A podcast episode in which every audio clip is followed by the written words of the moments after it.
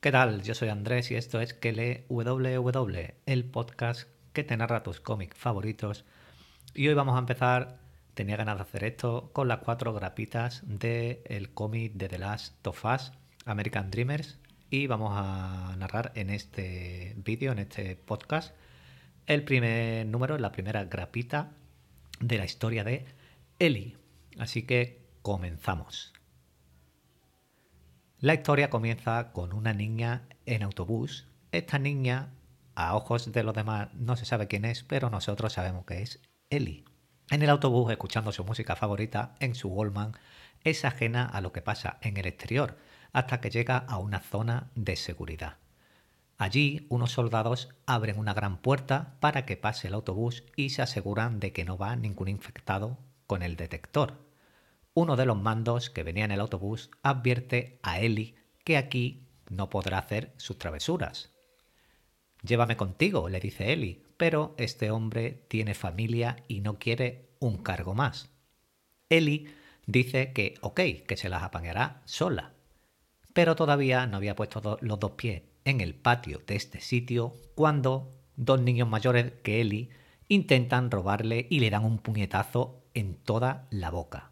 Eli le planta cara, pero eran dos contra uno. Para ser más justo a la pelea, aparece de la nada una chica que le da una tremenda paliza a estos dos chicos, que acaban huyendo. Eli le dice a esta chica que ya los tenía controlados y la chica le dice que sí, que sí, seguro que sí, pero corre, rápido, corre que nos buscan. Al irse corriendo, chocan Eli y esta chica.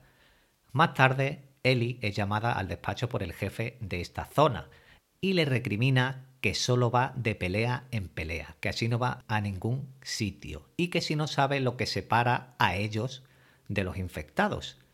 Eli le contesta con una pregunta, una gran pared de hormigón, ¿no?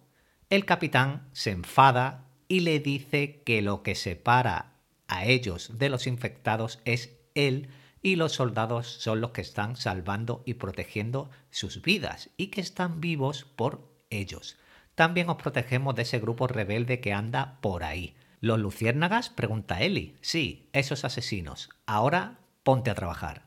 Y Eli, maldiciendo, limpia un coche que ha sido atacado. Para seguir empeorando su día, se da cuenta de que le han robado su Wallman. Mientras piensa cómo pudieron robar del Wallman, ve un dedo de un soldado y se imagina la muerte de este soldado tiroteado. En el comedor, la chica que salvó a Ellie en la pelea está discutiendo precisamente sobre el coche que estaba limpiando Ellie. La chica dice que los luciérnagas no harían eso, que seguro fue una emboscada por algún motivo o que algunos saqueadores intentaron provocar a los luciérnagas. ¿Dónde está? interrumpe Ellie. ¿Qué tal tu primer día en el infierno? le contesta a la chica. ¿Eh, chica nueva? Mi Walman, ¿dónde está? Me lo robaste. ¿Qué te hace pensar que fui yo? le dice la chica esta a Eli. Dice la chica riéndose mientras los demás chicos también se reían. Toma, chica nueva, de todas formas tiene un gusto musical de mierda. Ya por la noche, en su habitación, en su cama, Eli, a solas, escuchaba música y pensaba que debería haberle dado una paliza a esta chica. Pero de pronto un ruido hace que se levante y siga el ruido. Tras seguir por la zona y dándole un susto de muerte a la chica, tocándole la espalda, le dice, te aconsejo que alguien cuide tus espaldas. Consejo que la chica le había dado a Eli. La chica la manda a la cama enfadada. Eli ni se inmuta. ¿Me vas a enseñar a salir de aquí, de este sitio o qué? La chica flipa con lo cabezona que es Eli, que le dice que pueden estar discutiendo hasta que lo pillen, hasta que lo descubran. Y también le dice que deje de llamarle chica nueva. Tras esto, Eli sigue los pasos de esta chica corriendo y saltando. ¿Vas a poder seguir mis pasos? Eli.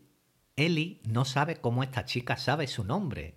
Casi están fuera de la zona de cuarentena y Rayleigh, que así se llama esta chica, le ha dicho su nombre a Eli y le pregunta que si está preparada para hacerlo.